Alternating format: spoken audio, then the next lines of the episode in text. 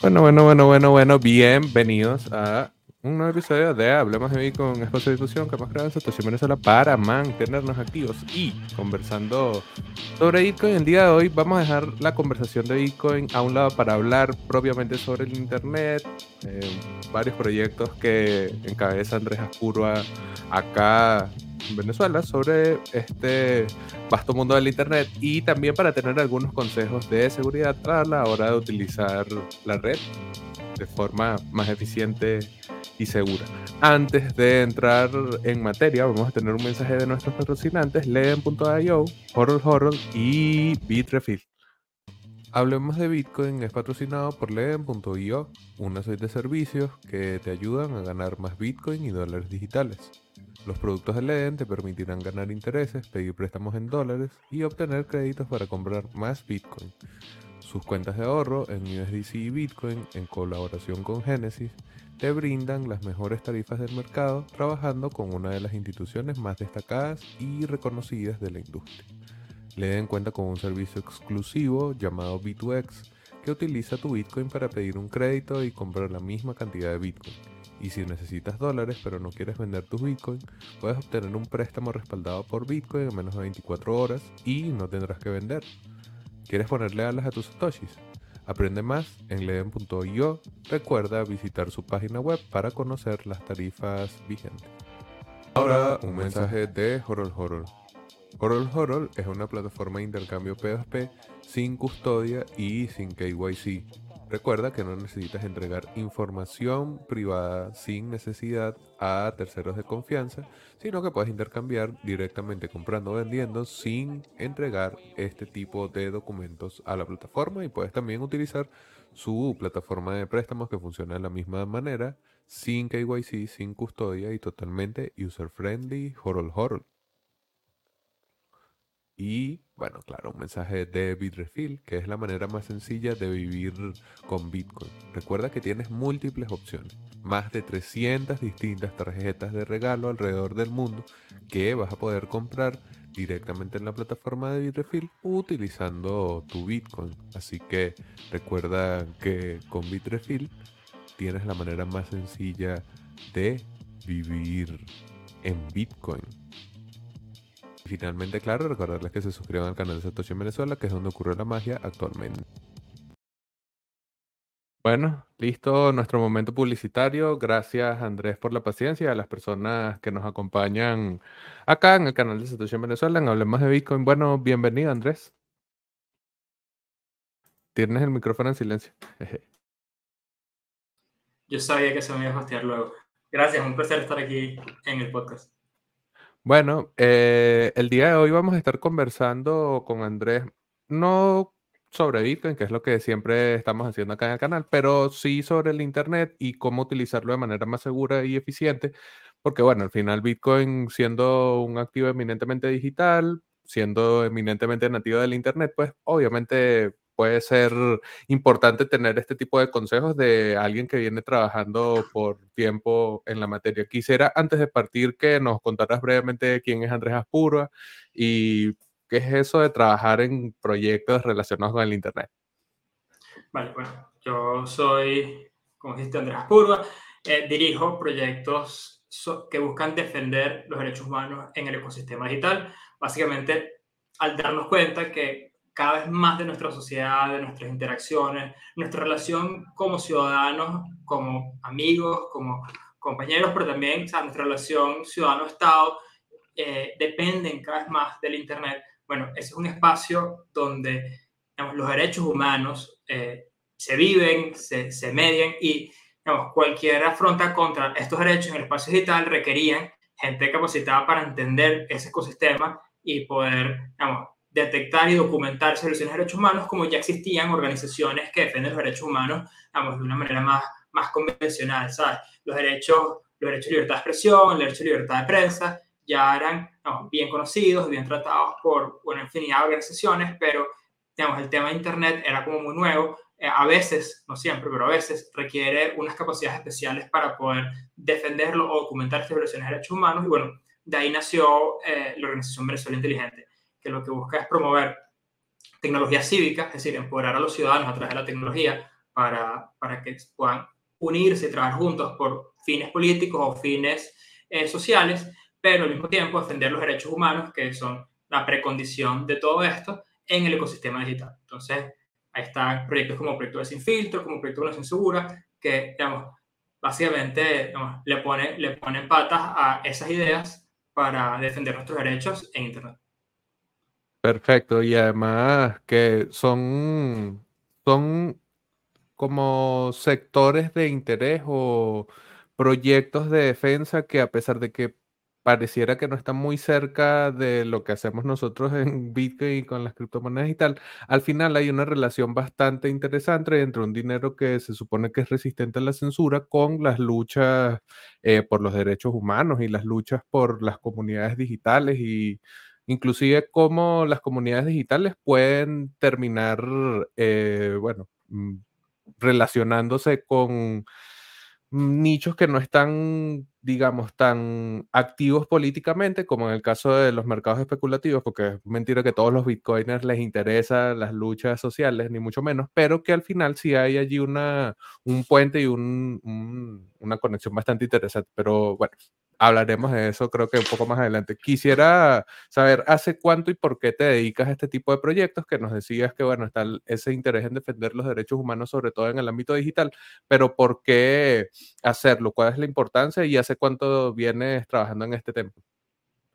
Bueno, la verdad es que yo desde hace muchos, muchos años he estado relacionado con, con el activismo y la participación cívica en distintas organizaciones pero, digamos, eso fue una realización de poco a poco irnos dando cuenta cómo, cómo el Internet era parte elemental de la democracia y parte elemental de nuestra sociedad y que hacía falta como que llenar ese espacio para llenar ese espacio para, para defender, defender nuestros derechos, ¿no? Eh, la Organización Venezuela Inteligente tiene, digamos, desde ya casi más de seis años, que si no me equivoco, no, no, revisé la fecha antes de, antes de empezar, pero vamos a tener de seis años haciendo este tipo de proyectos, pero el proyecto de Sin Filtro tiene 2014, que eso empezó en respuesta a la, ola de censura que vino con las protestas en Venezuela 2014. Digamos, no voy a entrar en demasiado detalle, pero vamos, había unas protestas estudiantiles que llegaron al centro de Caracas, hubo muertos, y eh, eso despertó una ola de censura eh, que incluso llegó a bloquear eh, Twitter. No bloqueó Twitter completamente, pero bloqueó las imágenes de Twitter. Básicamente el servidor que muestra las imágenes y los contenidos estáticos de, Twitter. Entonces la gente no podía ver esas imágenes, se, se le cortó el internet al estado Táchira por más de un día, eh, pasaron muchas cosas por ese estilo, y ahí fue cuando nos dimos cuenta que no solamente hacía falta alguien que estuviera vigilando el tema de la censura, el bloqueo de internet, sino gente que técnicamente pudiera recabar las evidencias de que esto realmente estaba pasando cuando tú dices que hay una violación de derechos humanos en las calles, eh, lo ideal es tener evidencias, tener fotos o tener videos que sirvan de sustento para llevar esto a otras instancias y decir, mira, realmente se están violando estos derechos y aquí tengo las evidencias. Lo puedes llevar a, a cortes nacionales o a instancias internacionales y en cualquier caso genera presión para evitar que estos abusos sigan ocurriendo. Nosotros hacemos lo mismo pero en el ecosistema digital. Apenas, apenas detectamos un bloqueo de Internet, bueno, ahí mismo estamos brincando y decimos, mira, hemos detectado este bloqueo, ocurre de esta manera, lo hemos comprobado porque sabemos, digamos, sabemos exactamente cómo está funcionando, qué proveedores de Internet lo están haciendo, qué proveedores no, y salimos con esa información a manera que quede la evidencia y, digamos, la presión de, digamos, de estas violaciones de derechos humanos para hacerlo más difícil y aumentar el costo político de eh, próximas, próximos eventos de censura. Al final, estas evidencias técnicas las puede revisar cualquier persona, cualquier persona con experiencia en redes de telecomunicaciones, vamos, nos puede pedir un, por DM, mira, ¿y cómo, y cómo yo sé que lo que ustedes dicen es verdad? Y para casi, todo, para casi todas nuestras documentaciones de, de bloqueos de Internet, hay evidencia técnica que está disponible públicamente, no, no, no nos las pasamos compartiéndolas porque la verdad es que tiene un nivel técnico que no es como para todo el mundo, pero si alguien nos las pide, podemos mostrar, mira, aquí está, cualquier, digamos, cualquier experto independiente pudiera llegar a conclusiones iguales o similares a las nuestras viendo, eh, viendo la misma evidencia, eh, porque, ¿sabes? Ese es, el, ese, es el, ese es el resultado de un análisis técnico de una, de una cuestión recopilada de manera sistemática, ¿no? No es así como que, sí, bueno, y 500 personas en Twitter se estaban quejando que no pueden entrar a esta página web y otros decían que sí, yo no sé. No, esto, ¿sabes? Nosotros agarramos y, ok, a lo mejor nos motiva una, una queja de la gente o a lo mejor la queja de la gente, ¿sabes? Vino después, pero nosotros, digamos, nos basamos nuestra conclusión sobre un bloqueo de Internet en base a evidencias técnicas, no en base a, a lo que nos dicen terceros. A veces incluso medios de comunicación dicen que han sido bloqueados y nosotros ¿sabes? no confirmamos eso porque a lo mejor es otro problema técnico que ellos están teniendo y no tiene nada que ver con censura en Internet. Y nosotros solamente cuando nosotros podemos documentar ese bloqueo desde el lado del cliente, o sea, desde el lado del usuario de Internet, es que nosotros decimos, mira, aquí está esta violación de derechos humanos, hay otras violaciones de derechos humanos que también, que también documentamos, pero lo que más hacemos es eso, es identificar los bloqueos en Internet. Importante porque además, eh, como habías dicho, en tiempos de protesta el acceso a Internet se hace demasiado importante para comunicar en tiempo real las cosas que están sucediendo y obviamente como no hay libertad de expresión y todo el contexto eh, sociopolítico que nosotros conocemos, eh, se hace demasiado necesario el acceso a Internet para poder estar informado, no solamente si eres partícipe activo, sino que quieres formar parte de la red de difusores de las cosas que están pasando en las calles, entonces que haya sistemáticos bloqueos al Internet es un problema que obviamente incide en que hay un régimen que sistemáticamente viola los derechos humanos. Pues, o sea, como que es una prueba más, un ámbito más en donde podemos comprobar esto y bueno, muy importante poder recabar de manera técnica esa información. Ya nos habías mencionado un poco B sin filtro, B inteligente y conexión segura, pero quisiera entonces que nos contara directamente la historia de cada uno, cómo se conectan y bueno, ahí Inclusive te voy a felicitar por ese premio que ganaron, pero ahorita me contarás más. Primero, cuéntanos qué es, qué es cada uno y cómo se relaciona. Bueno, entonces está, Venezuela Inteligente es la organización, que es la, la estructura de gente que permite que estos proyectos existan. Hemos, de nuevo, hemos hecho otros proyectos, no sé si alguien se acuerda a lo mejor de comovotar.com, que era una página web que, que, que, fue promovida junto con Voto Joven, pero básicamente era un portal para que la gente eh, llegar a, a, conocer y simular un simulador del sistema electoral venezolano para que la gente se familiarizara con, con eso y pudiera ir a votar sin miedo de, ¿sabes? ¿Cuál es, cuál es el paso? ¿Qué hacen las captahuellas en el proceso electoral? Yo realmente no entiendo. ¿Dónde tengo que hacer clic? Para gente que no está tan ducha con la tecnología o nunca ha votado en el sistema electoral venezolano, especialmente antes, especialmente con la introducción de las captahuellas, ¿sabes? La verdad es que puede ser un poco intimidante. La intención era que ya no fuese intimidante, sino que fuese, ¿sabes? Algo que ya la gente ve como practicado en su casa y, es un simulador de eso. Eso, los continuamos cuando dejaron de ver elecciones creíbles en Venezuela, pero, pero por muchos años, por muchas elecciones, eso era un simulador que nos simulaba con el proceso completo, ¿no? Y otros, y otros proyectos que hemos hecho eh, de esa índole. Pero en 2014 nos empezamos a concentrar fue en, en Venezuela sin filtro, o B sin filtro, que lo que busca es exactamente lo que estamos hablando de los bloqueos de Internet. Documentar de manera técnica y ayudar a luchar en contra de las violaciones de derechos humanos en Internet especialmente ataques informáticos orquestados por el Estado y censura en Internet. Y el tema de los ataques informáticos es bastante importante porque en Venezuela hemos visto ataques de phishing masivos, donde es el Estado mismo el que está tratando de engañar a, a sus ciudadanos para tratar de que se expongan sus, o sea, la, gente que se opone al gobierno de Venezuela de Nicolás Maduro. Entonces hemos visto casos como el de Héroes por la Salud o Voluntarios por Venezuela, que son ataques informáticos masivos que afectaron a al menos decenas de miles de usuarios de CanTV que es el principal proveedor de Internet de Venezuela y una empresa del Estado. Eh, y, digamos, eso fue un ataque digamos, sin precedentes, tanto en escala como el, el, abuso de los protocolos de Internet para que un gentío cayera en esa página phishing, incluso si escribieron correctamente la página web, ¿no? ¿Sabes? Cuando, cuando hablamos de que la gente no, no, no debería caer en, en, phishing, una de las cosas que fijarse es que la página web sea la que es, ¿no? No que te están cambiando el URL, ¿sabes? Que sí, es que sé yo, bitcoin.com, que no sea bitcoin.com, o, ¿sabes? o que la I no sea un 1, o que no sea .net en vez de ese tipo de cosas. Bueno, aquí incluso si la gente escribía correctamente el nombre de la página web, incluso en esos casos terminaba en la página falsa. Entonces, nosotros, nosotros detuvimos esos ataques informáticos a punta de documentarlos y llevar las evidencias a los proveedores de servicio de, los que estaban haciendo el ataque, o sea, de los que estaban haciendo el phishing, para, para, el gobierno y bueno, nos ganamos hasta, hasta su, su, atención. En otros ataques de phishing hasta, hasta me ponían mensajes en el, en el código HTML de las páginas falsas.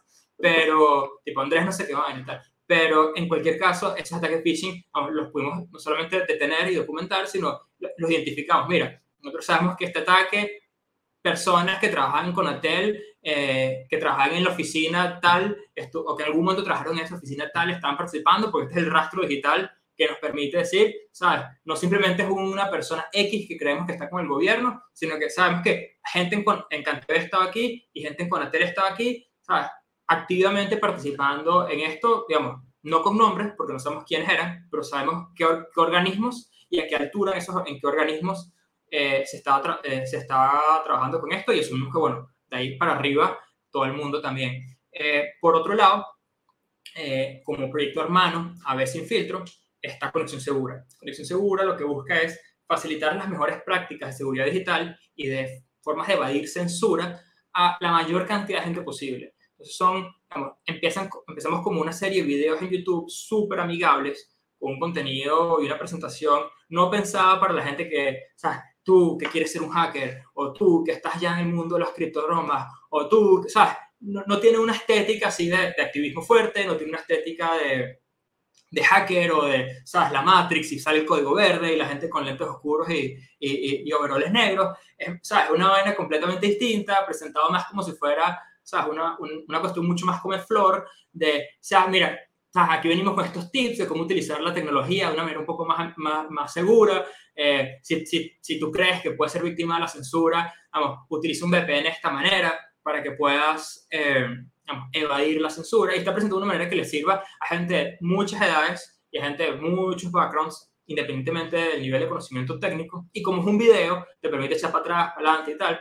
Y eso fue, bueno, en parte para complementar lo que ya hacíamos con Venezuela Inteligente, pero también en respuesta a la, a la pandemia, porque con la pandemia se hacía mucho más difícil dar talleres, eh, entonces, qué sé yo, reunir a periodistas y decir, mira, vamos a cuidar la seguridad de tus fuentes, eh, utilizando, ¿sabes? Signal en vez de WhatsApp o en vez de mensajitos de texto, ¿sabes? Ese tipo de, formación se hacía cada vez más difícil eh, con la pandemia. Entonces lo que buscamos fue, ¿sabes? Una herramienta que fuese, por un lado, nos ayudara a, a solventar el problema de formación eh, que venía con la pandemia y por otro le llegáramos a audiencias que normalmente nos cuesta llegarles por, ¿sabes? Porque nos ven como, ay, no quiero hablar con una ONG o no quiero, ¿sabes? No quiero un tema de activismo duro. Yo simplemente, ¿sabes? Me interesan las los videos de tecnología random, ¿sabes? Los temas de formación. Como cambiarle un poco el, el script a la, a, la cuestión, utilizar una estética distinta, utilizar códigos distintos para que, para que digamos, le pudiéramos llegar a más gente con esta información que es súper importante.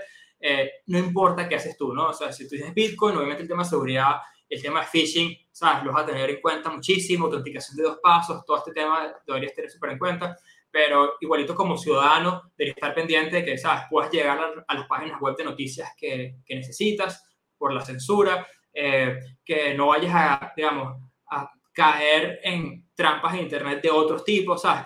La idea es que sea un, un espacio para ir, digamos, generando contenido de seguridad holística, no solo empezando por lo digital, pero, digamos, entendiendo cómo funcionan las dinámicas también de, ¿sabes? Si tú tienes un, un chat súper secreto en Signal, igualito si tienes a alguien metido en ese chat que no es de confianza, igualito ese chat no es secreto, ¿no? Hasta cierto punto llega la tecnología y, y, siempre está el factor humano. Entonces, bueno, para eso, para eso son, son esos videos. También estamos en redes sociales compartiendo cosas que no son videos, otros contenidos un pelo más, más ¿sabes? Tipo guías y, ¿sabes? Memes y tal, pero el, como que el, contenido más duro es, son los videos de conexión segura. Ok, además así ya vemos eh, distintos pocos de atención dentro del mismo eh, fenómeno y dentro de la misma realidad del Internet que, bueno, da para atender distintos públicos a la vez, así que, bueno, no hay ahí, no hay ahí eh, desconexión entre los distintos proyectos. Y bueno, como les había dicho ya, hay que felicitar al pan Andrés porque eh, ayer, me decía, yo dije en estos días, pero fue ayer justamente, que se anunció que B Sin Filtro ganó un premio de premio Fría, del programa Fría en la categoría de Internet abierto. Y bueno, nada, quisiera, además de felicitarte, eh, qué bueno saber que gente en Venezuela está haciendo cosas relacionadas con la conectividad y con las tecnologías que están sucediendo actualmente y el país parece quedarse rezagado, pero sin embargo sigue habiendo con trabajo y esfuerzo pues la posibilidad de incluso que ganemos eh, premios. Eh, ¿De qué se trata el proyecto, el programa Fría y, este, este premio que se lleva B sin filtro por la Internet abierta? ¿De qué se trata?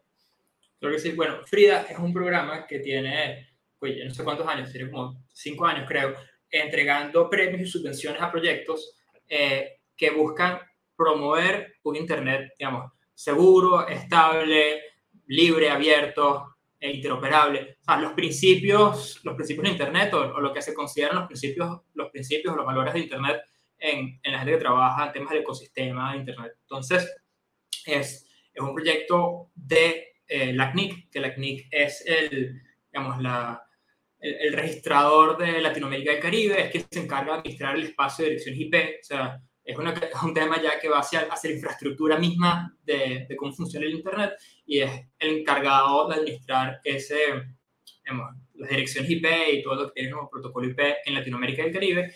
Y bueno, eh, en ese sentido es, tremendo, es tremendo orgullo poder decir que nos ganamos ese premio, porque es un reconocimiento de la comunidad de Internet y de, los, de la comunidad técnica de Internet a un proyecto que lo que busca es, digamos, toca los aspectos técnicos de Internet, pero lo que busca es defender el Internet de una manera mucho más abierta. No, no, solamente es el tema de que, ¿sabes? Es que están violando los estándares del protocolo DNS. No, estamos hablando de los derechos humanos y cómo los derechos humanos eh, eh, hoy en día básicamente dependen de que se defiendan los estándares y los protocolos de Internet.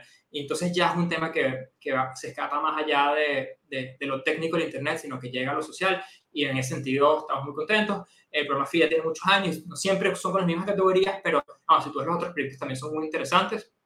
En este caso entregaron tres premios a tres proyectos que ya estaban en curso y eh, un número de subvenciones para proyectos nuevos eh, en esas mismas tres categorías que, que, que, se ofrecieron. Son cosas realmente interesantes como redes comunitarias, eh, utilizar espectro, espectro radioeléctrico que ya no se utiliza, que si en Colombia que que ya se, hizo el apagón analógico de la televisión, utilizar el espectro de la televisión analógica para hacer redes de datos, digamos, que le lleguen a más personas. O sea, cosas por ese sentido suelen ser los proyectos que, que, se ven ahí. Eh, los pueden conseguir con, en, si buscan programas Frida en, en, Google, o sea, les va a salir toda esa lista. Ok, perfecto. Y bueno, de nuevo, felicitaciones por ese logro ahí, que bueno, como, bien decías, el reconocimiento de la gente que está especializada en el Internet, su infraestructura y todas las implicaciones que tiene, reconociendo el trabajo que están haciendo. Así que bueno, chapó por eso. Bueno, ahora creo que sería como una pregunta que hay que hacer así o sí con alguien que está tan relacionado con el Internet, que sería el estado de la conectividad y el Internet en Venezuela. O sea, es decadente, pero bueno, necesario, necesario saber, saber ahí que, cómo lo ves, cómo está la cosa. sí, bueno, aquí es un tema complicado porque la gente, la gente suele querer simplificar el tema de la conectividad en Venezuela a un ranking y a un solo ranking, ¿no? Y, sabes, no todos los rankings son los mismos y la gente no necesariamente entiende qué es lo que se está midiendo en uno de esos rankings. Entonces, voy, voy a empezar por el que todo el mundo conoce, que es el speed test o, digamos, la, la lista de bucle que que es la empresa que, que mantiene speedtest.net. Eso básicamente se llena de la gente que se mete en speedtest.net y carga ahí la página web para ver qué velocidad tiene y digamos, eso va dejando un registro, ¿no? Hay otros casos borde donde gente digamos, automáticamente registra eso por aplicaciones que utiliza y tal, pero a grandes rasgos es porque la gente se mete porque quiere saber qué velocidad tiene. O sea, ahí es el primer problema, ¿no? No todo el mundo no, digamos, eso no, no, es como si alguien agarrara el Internet de Venezuela, tomara una foto y viera qué tan rápido van las conexiones a Internet. Eso es una medida de la gente que decidió revisar qué tan rápido es su Internet y eso queda registrado ahí. Entonces, bueno, obviamente la gente que no sabe mucho computadora, la gente que no tiene un buen Internet o que no tiene muchas capacidades digitales, no, no es la que se mete en esa página. La gente que se mete en esa página, a ver, es la gente que suele tener un internet más o menos bueno y dice, ah, yo estoy pagando este internet y en dólares además, yo quiero saber si, ¿sabes? Si estoy sacándole el provecho que yo, de, lo que yo estoy pagando. Y bueno, eso deja una medida que, digamos, que ya no es una medida aleatoria, ya es una cosa que, nos depende de quiénes son los que se metieron. Adicionalmente, está el tema de que te saca el promedio, la medida aritmética, no te saca la mediana. Nosotros decimos que la mediana debería ser, un, debería ser el, el el, tipo de promedio que se utiliza para, para este tipo de cosas, porque no, está, no, no permite que un número pequeño de personas que tenga una velocidad de internet mucho más rápida desbalancee demasiado ese, ese promedio. Eso es como si tú tuvieras un salón y queremos, saber si, si, la, si la mayoría del salón tiene una nota suficiente para pasar, si sacó 10 puntos sobre 20 o más. Pero en verdad, la, el 80% de los chamos tienen de 0,5 para abajo. Es decir, no es que están raspados, están raspadísimos. Ese Internet no sirve para muchas de las cosas que se necesita eh, muchas de las cosas las que un usuario de Internet del 2021 esperaría que su Internet le permitiría hacer.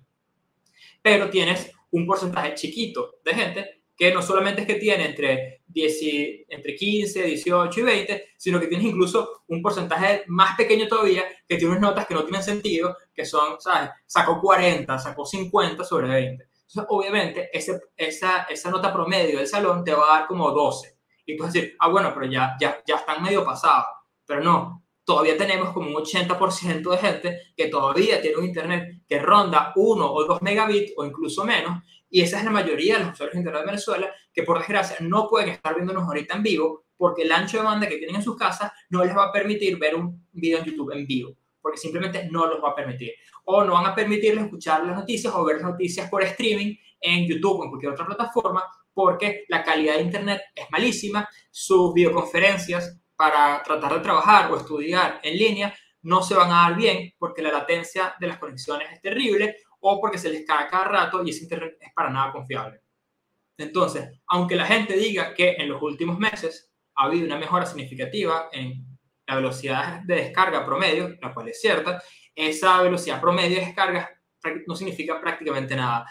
Yo, por ejemplo, me guiaría por cuál es la velocidad que tiene el, el porcentil 80 de conexiones a Internet más lentas. Es decir, si la, persona que tiene, el, si tú agarras del 0, del 0 al 100, la, la, la, la curva, ¿sabes? La curva de todas las personas que tienen más conexiones, el 80% de las personas que tienen el Internet más lento, ¿qué velocidad tiene esa, esa cuál es la velocidad más rápida de ese 80% de las personas con el Internet más lento? Si está por debajo de 4 megabits, bueno, casi toda Venezuela tiene un Internet que ni siquiera debería llamarse con Internet de banda ancha. Porque 4 megabits, no 4 megabits que te ofrecen en la página de CanTV, sino 4 megabits de verdad en tu, en tu modem, esa es la barrera para que, según la Unión Internacional de las Telecomunicaciones, una conexión de Internet se pueda llamar de banda ancha. Y en Venezuela la verdad es que eso es una inmensa minoría.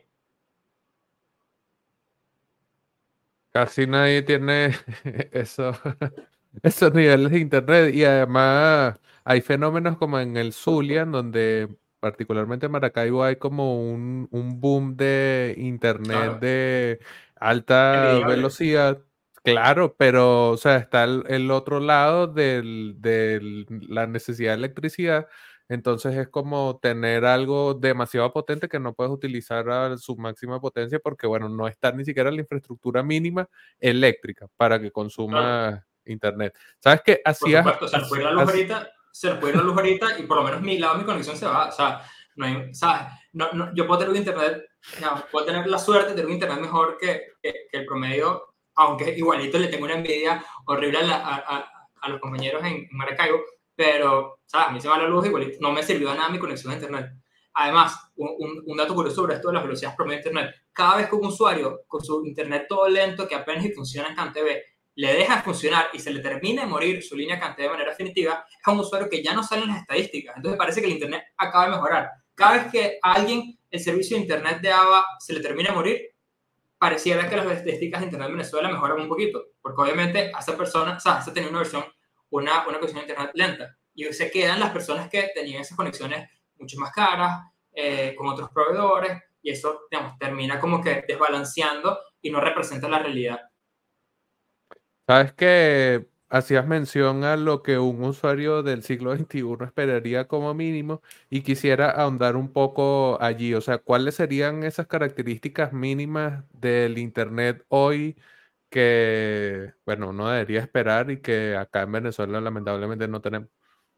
Bueno, como tú bien dijiste, primero necesitamos precondiciones que incluyen, sabes, la luz. Si no hay luz en tu casa, está muy difícil que puedas aprovechar ese Internet. Pero adicionalmente, bueno, tenemos el tema del el ancho de banda, que es el que mucha gente se preocupa. Oye, eh, la ITU definió el estándar de 4 megabits hace muchos, muchos años, pero en la mayoría de los países desarrollados hay un estándar mínimo. O sea, tú no puedes decir que tú estás vendiendo una conexión de Internet o una conexión de Internet de banda ancha si no estás cumpliendo unos estándares mínimos. En países como Estados Unidos se, está, se, han, se ha hablado de aumentar esa velocidad mínima del estándar actual que está por encima de esos 4 a 25 o 50 megas. O sea, yo creo que en Venezuela haríamos estar hablando de que el plan básico debería ser de 10 megas. Y la gente suele pensar demasiado en el de descarga, porque a veces pensamos el Internet solo como una cosa para consumir consumir contenido, entretenimiento y, ¿sabes? y ver videos en YouTube, pero, ¿sabes? Hoy en día, y especialmente con la pandemia, ¿sabes? Yo creo que no debería sorprender a nadie que el Internet es una herramienta de trabajo, una herramienta de comunicación, una herramienta de formación y de educación, y que sin Internet no hay desarrollo económico y social en ningún país que está en vías de desarrollo. En Venezuela, el ancho banda de subida debería ser un tema importante también. Entonces, una, un ancho banda de subida de 4 megabits por lo menos, oye, eso ya por lo menos te deja tener una videoconferencia donde la gente te pueda ver, donde ¿sabes? no estés todo asustado, que no se pueda entender lo que estás compartiendo en la pantalla, que tú puedas hacer streaming en vivo y no saber en, ¿sabes? en HD 4K, pero, ¿sabes? Te van a ver con una calidad suficientemente buena como para por lo menos producir contenido, participar en la, en la, en la economía digital de una manera más completa. Eso para mí me parece fundamental. Yo creo que se debería revisar también qué pasa cuando tú pasas una semana sin servicio. O sea, ¿cuál es la consecuencia para un proveedor de Internet cuando tú no, no te están dando el servicio por el cual tú estás pagando? A ti te pasar un mes sin que, sin que, te, sin que, te, sin que te den tu servicio de Internet y que te van a cobrar igualito. Eso para mí no tiene sentido. O sea, tendría que haber una manera de incentivar un poco más fuerte a la empresa a que, bueno, si tengo una falla, tengo que resolverla rápido, porque si si paso más de un día sin ofrecerle servicio internet a esta persona, o sea, esos días deberían descontárselo automáticamente de, de, del costo a ese suscriptor. Entonces eso te pone presión a que, a que le arregles esa línea más rápidamente. Por otro lado, bueno, hay que invertir a que, a que la, nuestras redes sean un poco más, más resilientes. O sea, no puede ser que cada rato o sea, se le vaya el internet de agua a medio país porque, ¿sabes?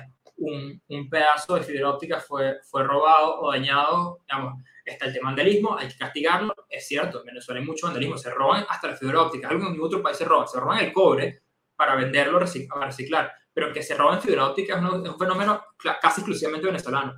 Eh, pero pasan los dos. Y, ajá, pero no solamente eso, que pasa la falta de mantenimiento, o sea, la cantidad de gente que perdió servicio de agua en Venezuela es porque por años en Venezuela no se le hizo mantenimiento a toda la infraestructura y a toda la red de CanTV.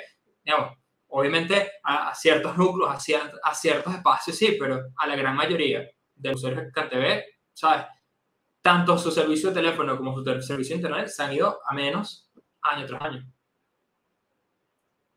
O sea, yo tengo que decir una cosa aquí, que es que es imposible uno poder trabajar en la economía digital con la infraestructura de internet de CanTV. O sea, hay contadísimos casos de personas que dependerán, y, o sea, contadísimos digo que serán mil personas y si acaso, en Caracas al menos, que puedan utilizar directamente CanTV y ser suficientemente eficientes para tener trabajo. Y no pensemos solamente el trabajo en Venezuela, sino trabajos en el mercado laboral global de una vez conectado por el Internet y muchas veces uno pierde oportunidades de trabajo porque tu conexión no rinde lo suficiente como para que puedas cumplir con todos los objetivos, incluso siendo un profesional sumamente capacitado, incluso teniendo todas las aptitudes necesarias, no, no es suficiente porque, bueno, la infraestructura limita también. Eso que mencionaba Andrés me parece muy importante resaltarlo, pues para poder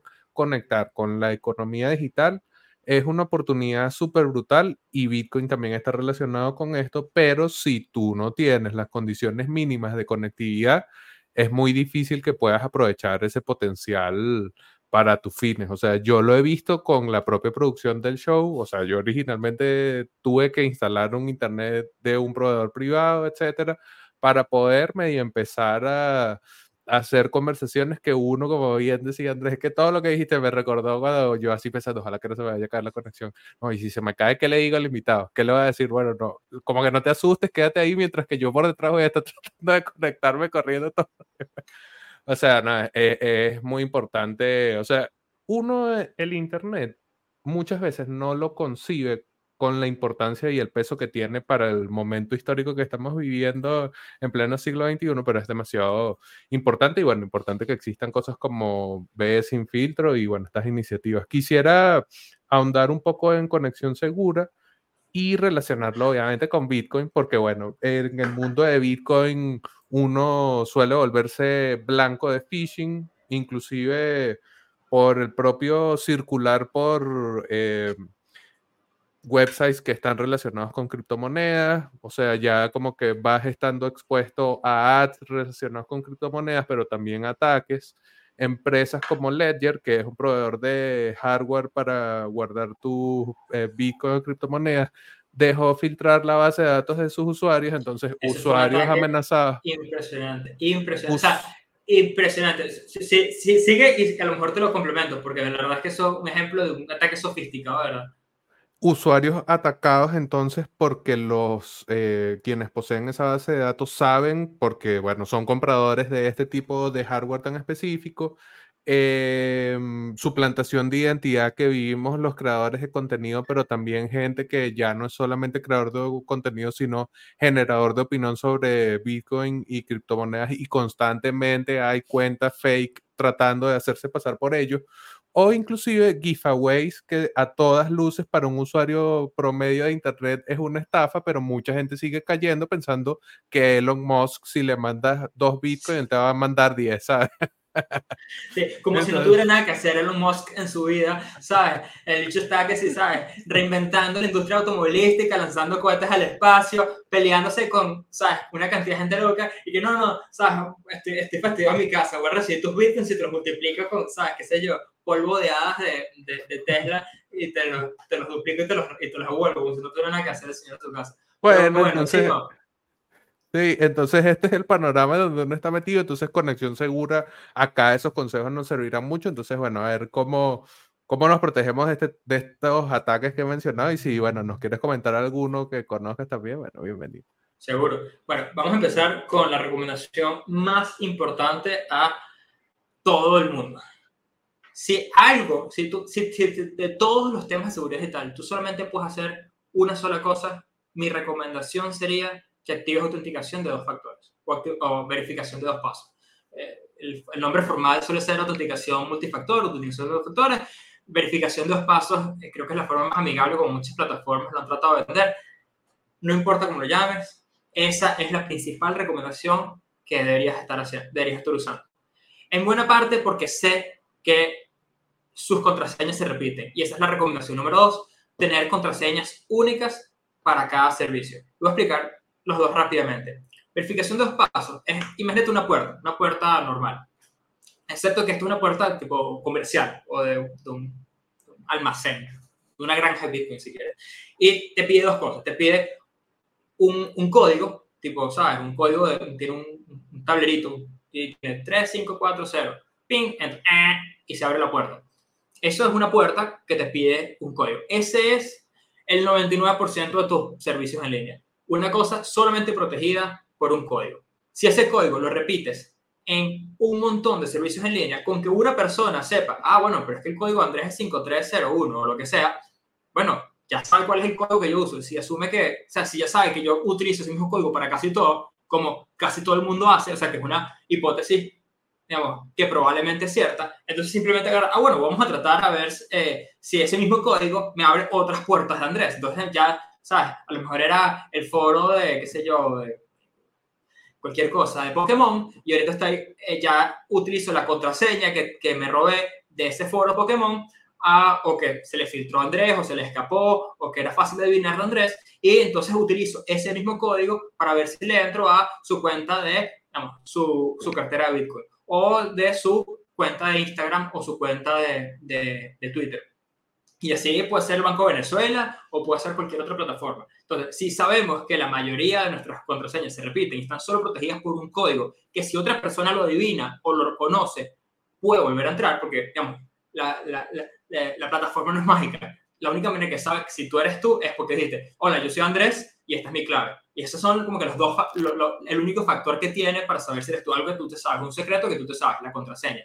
Bueno, autenticación de dos pasos eh, agregamos un factor adicional, que ya no es algo que te tienes que memorizar y que otra persona puede descubrir de ti, sino es algo que ellos tienen que tener o que tú tienes que tener y en teoría no se lo deberías dar a más nadie.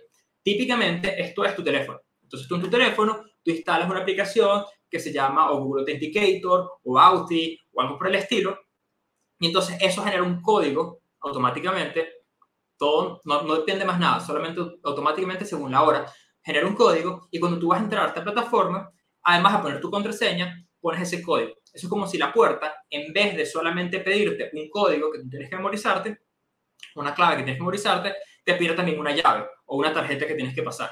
Entonces, la tarjeta es algo que incluso si alguien se sabe o adivina tu contraseña, tienen que robarte la tarjeta. Entonces, o si te roban la, tarjeta, tienen que también saberse el código. Entonces, se, hace mucho más difícil eh, robarte tu cuenta o entrar en tu cuenta, porque ya no, ya no es una cosa que es repetida por todo el Internet, sino que es una cosa que en teoría es única, porque no deberías repetir tus contraseñas por todo Internet. Y dos, un factor que tú físicamente tienes. Entonces, este es un código que el, el código lo tienes, lo tienes que escribir, pero es un código que se vence en 30 segundos. Entonces, al vencerse, en 30 segundos, necesitas el próximo y el próximo y el próximo y el próximo, y el código lo genera la aplicación. Entonces, tú tienes que tener el teléfono que genera eso, y si no tienes el teléfono, no vas a poder tener ese código. Ojo, hay otros factores de autenticación, eh, factores distintos a el Google Authenticator, eh, que si lo hubiese preparado, a lo mejor lo tuviera, lo tuviera como para mostrarlo. Pero estos otros factores son que si los mensajitos de texto. Es más o menos la misma idea. El mensajito de texto le llega al teléfono, tienes que tener el teléfono con esa línea para que le llegue el mensajito de texto o la llamada de teléfono. El problema con los mensajitos es que, bueno, si tú tienes mucha plata o eres una personalidad pública o hay suficiente interés para alguien, digamos, querer joderte, esa es, alguien pudiera ir al operador de telefonía celular, hacerse pasar por ti, decir que, se perdió su SIM card, le dan un SIM card nuevo al choro y el choro mete su SIM card que se acaba de clonar tuyo en su teléfono y el que va a recibir el próximo mensajito de verificación para hacer login va a ser él, no tú. Entonces, si ella sabía tu contraseña, entonces él simplemente va a tratar de hacer login, él es el que va a recibir el mensajito de texto, no tú, y eh, él va a poder entrar sin problema. Esto suena como muy extravagante, pero esto es lo que pasa. Esto es algo que pasa a la gente en verdad. O sea, a la gente que utiliza cripto a niveles importantes afuera, pero incluso en Venezuela ha pasado. No con cripto, pasa con periodistas, que es más el tema mío de, mi trabajo. Hay periodistas que todo el mundo conoce, hay periodistas que todo el mundo conoce, que todo el mundo ha escuchado en la radio o que, que son referencia de, de, de, la prensa en Venezuela, que les ha pasado esto, que gente se le mete en sus cuentas de, eh, digamos, de Google, de correo, de distintas cosas, porque su contraseña se lo obtienen a través de un ataque de phishing, y creo que en tu audiencia todo el mundo debe saber que es un ataque de phishing, y, eh, y el segundo factor que lo tenía configurado, gracias a Dios, igualito no le sirvió de mucho, porque estos señores lograron clonarle el SIM card a esta persona, y, eh, y quienes recibieron el mensajito fueron los atacantes, no fue el dueño. Sí, inclusive iba a decir que hace poco se reportó un caso de una persona que recibió un pago en un servicio de intercambio P2P entre pares, pero en vez de recibir el pago directamente a su cuenta, utilizó pago móvil. Y bueno, le hicieron un SIM swap, que es este ataque de que te clonan el, número utilizando un SIM con el proveedor. Obviamente tienes que tener una conexión con alguien dentro del proveedor, pero bueno, y así le terminaron de sacar. Pasar, ¿no? O sea, tipo, en Venezuela las cédulas no es que son un documento de identidad particularmente robusto. O sea, eh, no he visto que ocurra en este sentido, lo he visto, digamos, yo en mi trabajo lo he visto ocurrir que si con periodistas, entonces es fácil, es fácil creer que a lo mejor un bicho sacó la placa, mira, yo soy del CICPC o el CEBIC o lo que sea, o me lo haces o, o te friego. Pero eh, no, no, es descabellado pensar que alguien se puede, pasar, se puede hacerse pasar por alguien más con una cédula falsa. O sea, tampoco es que es un... Es, es una cosa fuera, del, fuera de, lo, de lo posible. Ok. Eh, phishing eh, sin swap, de repente este consejo del doble factor de autenticación ah, bueno, ayuda Y para cerrar el tema, para cerrar el tema de doble autenticación de, dos, la verificación de dos pasos, autenticación de dos factores, eh, está el tema de que lo mejor es, es una llave física, ¿no? esto a lo mejor se parece a lo que está en el mundo de la cripto, esto, esto es un wallet, no, esto no es un wallet, esto es un factor de autenticación para, este es azul, no sé cómo el fondo ah, este que es negro. Eh, es básicamente, parece un pendrive, parece un pendrive, tú lo enchufas a la computadora, algunos son NFC y se lo pegas al teléfono, otros son USB-C, este es ¿sabes? USB ¿sabes? normal y silvestre, y eh, lo que hace cuando estás iniciando sesión, eh, luego poner tu contraseña, tú enchufas esto en la computadora y como aprietas el botoncito, tocas el botoncito que tiene como para confirmar que tú quieres iniciar sesión en lo que está en la pantalla. Y esto negocia, eh, es como una llave que no puedes clonar, o sea, tú, tú, no puedes, tú tienes un secreto adentro, criptográfico, que no lo puedes sacar, o sea, tendrías, sea, tendrías que desarmarlo y pasar por un, microscopio de electrones, ¿sabes? Es, virtualmente imposible eh, extraer el secreto criptográfico que tiene esto. Y con eso eh, tú te autenticas, te autenticas con la página web.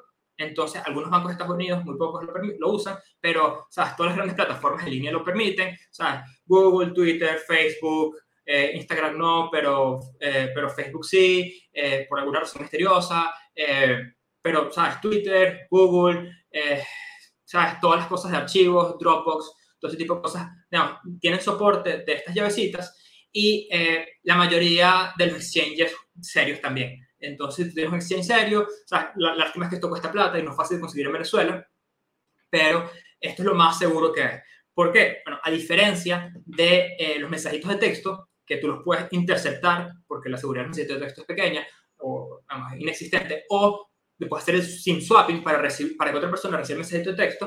Eh, hay otra vulnerabilidad que tiene, lo, que tiene el, Google Authenticator, que es que si tú caes en un phishing y si ellos tienen preparados un sistema lo suficientemente sofisticado, ellos pueden interceptar tanto tu contraseña como el código que tú metes en la página de phishing. O sea, tipo, ellos te dicen, ah, bueno, ya pusiste tu contraseña, ahora pon tu código. Y si ellos tienen el sistema bien pensado, ellos te piden el código, lo utilizan rápido antes de que se venza y pueden entrar esta, eh, con esta llavecita eso no pasa, porque la llavecita tiene que negociar directamente eh, con la página web de una manera que no te permite un replay. ¿sabes? El ataque en replay es cuando tú tienes un secreto que lo, lo, lo repites aunque no sepas de dónde, de dónde vino. ¿no? Entonces, el, el, el, código de la autenticación sí es susceptible al replay siempre y cuando ocurra muy rápidamente. Eso mata el 99% de los phishing pero siempre está el 1% de phishing más sofisticado que, que, pudiera incluso sobrepasar ese problema. Esto no, esto, es, esto no es susceptible a un ataque, un ataque de replay. O sea, el, el, el, el, secreto que está aquí se utiliza para, de hecho, funciona literalmente así. El, el chip que está dentro de esta maquinita habla directamente con la página web a través de tu navegador de internet y negocian la cuestión para asegurarse que en verdad eres tú y, lo dejan pasar. Entonces, literalmente esto, es, esto te hace inmune ataques de phishing siempre, siempre y cuando eh, tengas opciones más seguras. El problema con autenticación múltiple factores, sé que la gente no, no, no, se conectó tanto para ver un taller de seguridad, es que eh, si tú tienes cosas súper seguras como esta llavecita o la autenticación, si todavía tienes activo el mensajito de texto, todavía eres vulnerable por ese lado. Porque el atacante puede, siempre escoge qué factor de autenticación de los que tú tienes activados es el que va a utilizar. Porque si, por ejemplo, si, a mí, por ejemplo, yo uso esto normalmente, pero se me pierde y no lo consigo hoy, bueno, tengo que utilizar la segunda. O, por este es mi perrito que quiere salvar. O eh, utilizo la, la autenticación que tengo acá. Pero si tengo mensajitos de texto todavía activo, bueno, esa, esa vulnerabilidad sigue ahí. Es como si, si yo pongo una puerta súper segura, pero mi ventana sigue siendo súper frágil. Entonces dejé la ventana abierta para que, me, para que me rompieran la ventana facilito. Entonces, la intención es activa autenticación de dos pasos, no tengas una contraseña que se repita, y si tienes autenticación de dos pasos más seguro que mensajitos de texto, quita los mensajitos de texto, siempre y cuando tengas más de una opción, porque tampoco quieres que se te pierda el teléfono y después te quedes sin poder entrar más nunca en tu cuenta, ¿no? Eso tampoco es la intención. Eh, tienes que tener un backup siempre, porque, de nuevo, si se te pierde el teléfono y solamente tienes el teléfono, eh, ¿sabes? Perdiste tu cuenta de Binance o de Bitfinex o, de lo, o lo que sea. Sí. Rip, esa, ese es un, un, caso típico de me robaron el teléfono, ahora cómo hago con el tu si, están, si están creando autenticación de dos pasos y no saben mucho lo que están haciendo, cuando la vaina le diga, ¿quieres tener unos códigos de, unos códigos de respaldo? Y sí, sí quiero unos códigos de respaldo. Se va a sentir arcaico y si los puedes imprimir mejor, los guardas con otros archivos importantes en tu casa, o sea, con tu partida de nacimiento, en un sitio bajo llave. Y después, cuando te sientas como más ducho del tema, a lo mejor decides quitar los, códigos, los códigos de respaldo. Pero ese código de respaldo te puede salvar la vida, o por lo menos tu cuenta, eh, si se te pierde el teléfono y solo tenés configurado el teléfono.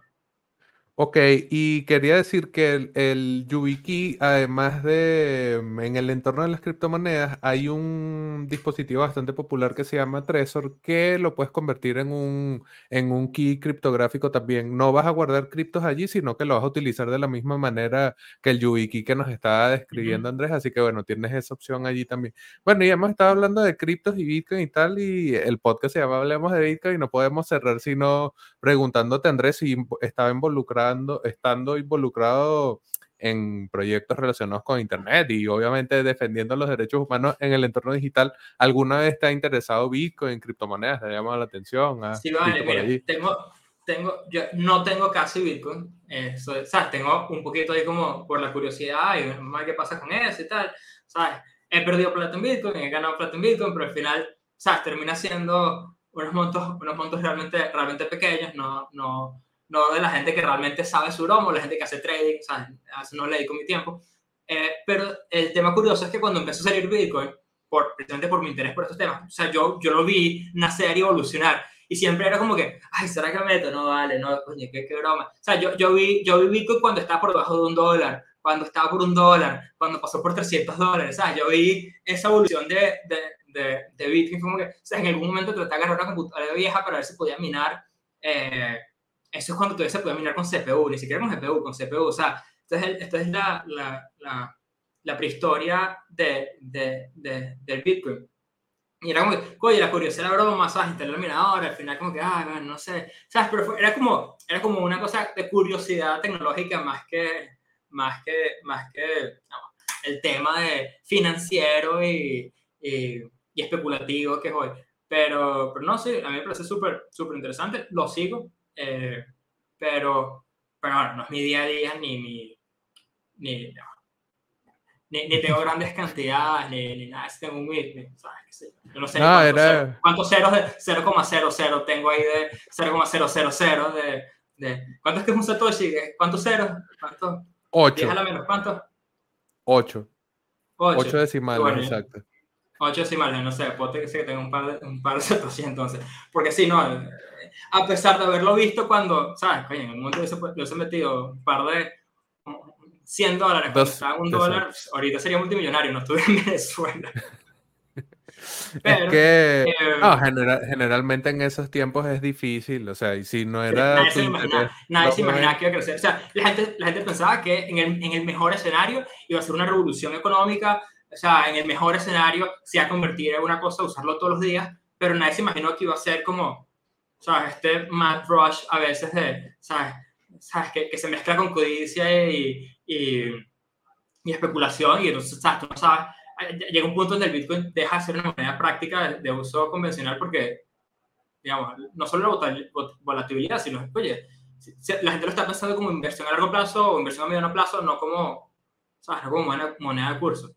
Eh, obviamente hay otras criptomonedas para, que, son, que son quizás más útiles para eso. Bueno, Pero en ese momento la gente lo pensaba era para, para eso otro, o sea, como que, ah, no, antisistema, sí, exacto, usarlo, vamos a saltarnos los bancos, ¿sabes? o el espionaje del gobierno, ¿sabes? Era más como que, más como que ese era el plan. Bueno, bueno, excelente Andrés, hemos tenido una conversación bastante completa, bueno saber que has estado echándole un ojo ahí a Bitcoin a ver desde temprano. Eh, hemos estado mostrando tu usuario en Twitter, arroba Andrés AZP, Andrés AZP prácticamente todo el episodio, pero si de repente alguien quiere contactar contigo, conocer más sobre los proyectos de B Inteligente, B Sin Filtro, Conexión Segura o conversar contigo directamente, ¿dónde te pueden conseguir? Bueno, eh, Twitter es manera más fácil, a ZP, estoy en Instagram también, tampoco soy, ¿sabes? Eh, activo montando mi vida por ahí, pero está ahí el Instagram y eh, el Twitter de, los proyectos son es arroba VE sin filtro, VE Venezuela, sin filtro todo pegado, arroba conexión segura en Twitter y arroba conexión piso segura en Instagram. Ok, de todas maneras están en la descripción del video los links a las redes sociales de cada uno de los proyectos, también a las redes de Andrés. Y bueno, este ha sido un nuevo episodio de Hablemos de Bitcoin. Muchas gracias Andrés por tu tiempo y gracias a las personas que se conectaron con nosotros. Hola, gracias a ti. Bueno, ya vieron que el internet en Venezuela, a pesar de no ser el de mejor calidad, sí, de todas maneras sigue siendo un tema de interés y del que se puede sacar bastante, bueno, data para poder sustentar la sistemática violación de los derechos humanos en el país. Así que bueno, hasta el internet da para tener pruebas de lo que está sucediendo en el país. Muchas gracias por acompañarnos y será hasta un próximo episodio de Hablemos de Bitcoin.